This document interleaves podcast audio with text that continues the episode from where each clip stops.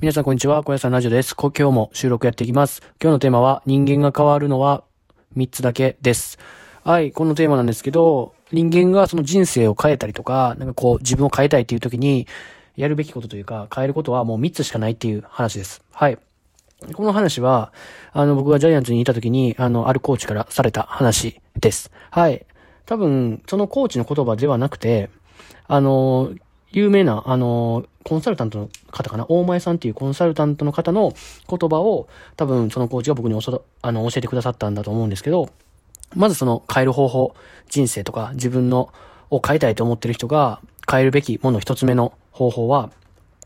えー時間の配分を変えるっていうところです。はい。まあ、例えばですけど、なんかこう、ね、いろいろ皆さん時間に縛られてというか、こう、まあ時間があって、その中でこういろいろ仕事をしたりとか趣味に当てたりとかいろいろこう、あの、やってると思うんですけど、その時間の配分をまず一つ目変えてみましょうって言ったところです。はい。例えばその仕事の時間を減らせとか、あの、そんなんは、あの、サラリーマンの方だったら難しいと思うんですけど、それの以外の時間とかって結構こう、自分でこうコントロールできると思うんですけど、そういったところをまずこう変えてみるっていうところですね。例えばこう、ダラダラしてる時間をちょっとこう、早く切り上げて何か、あの、自分の未来につながるような行動に変えていってあげるっていったところですね。まずそうやって時間のその配分を、あの、自分一日どんな感じで過ごしてるかなっていうのを振り返ってもらって、で、こう、あ、ここなんかもうちょい削れるなとか、ここもうちょいこうした方がいいなっていったところを、こう、どんどんこう、まあ、無理、無理はしなくていいと思うんですけど、まあ、無理なくこう削りながら、こう、自分の有益なことにこう当てていくっていう感じですね。まず一つ目は時間配分を変えている、変えていくって言った言ったところですね。で、二つ目が住む場所を変えるっていう、言ってはったんですよ。まあ、僕だったら今京都に住んでますけど、例えばこう人が多い東京に住んでみたりとか、もしかしたらこう海外に住んでみたりとか、そういった感じですね。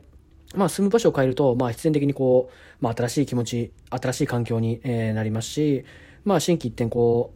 う、あの、切り替えれるっていったところもあるんで、えー住む、二つ目は住む場所を変えるっていったところ。まあ、結構こう、これに関してはこう、まあ、お金もちょっと必要とか、こう、費用がかかったりとか、まあ、するとは思うんですけど、まあ、心機一転、こう、本当に変えたいと思うんだったら、まず住む場所を変えるっていったところも、すごい効果的だというふうに、えーこの大前さんという方は、えーおっしゃってます。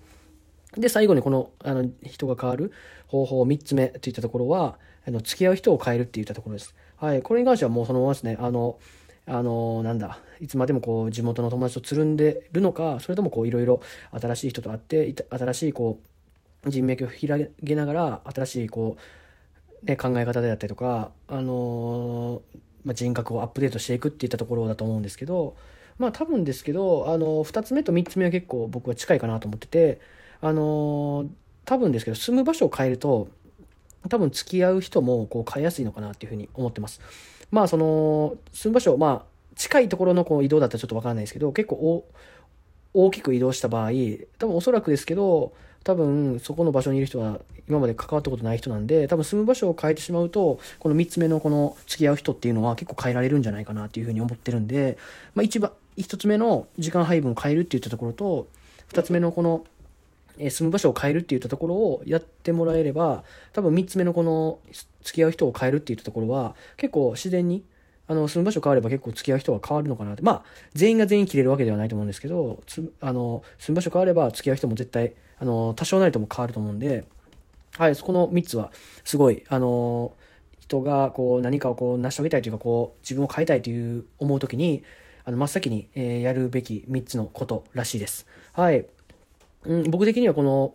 あのー住む場所を変えるっていうのが多分結構いいんじゃないかなって思ってて、やっぱりこう、ね、人ってこう、およそ習慣が多分7割、8割ぐらいあると思うんですけど、やっぱり住む場所を変えてみると、まあ、いつもと違う景色、えーですし、あの、関わる人も変わるでしょうし、もしかしたらこ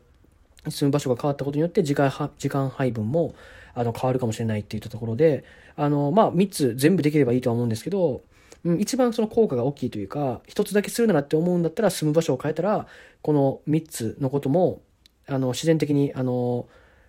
できてくるんじゃないかなというふうに思うんで、まず、あの、おさらいしますと、一つ目が、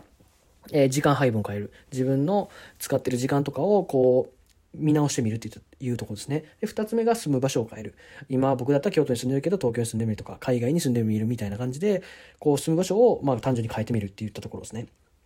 で、三つ目が、あの、付き合う人を変えるっていうところですね。まあ、今こうやって、情報化社会というか、まあ誰でも、誰とでも、まあその、連絡を取り合ったりできるんで、まあなかなかこ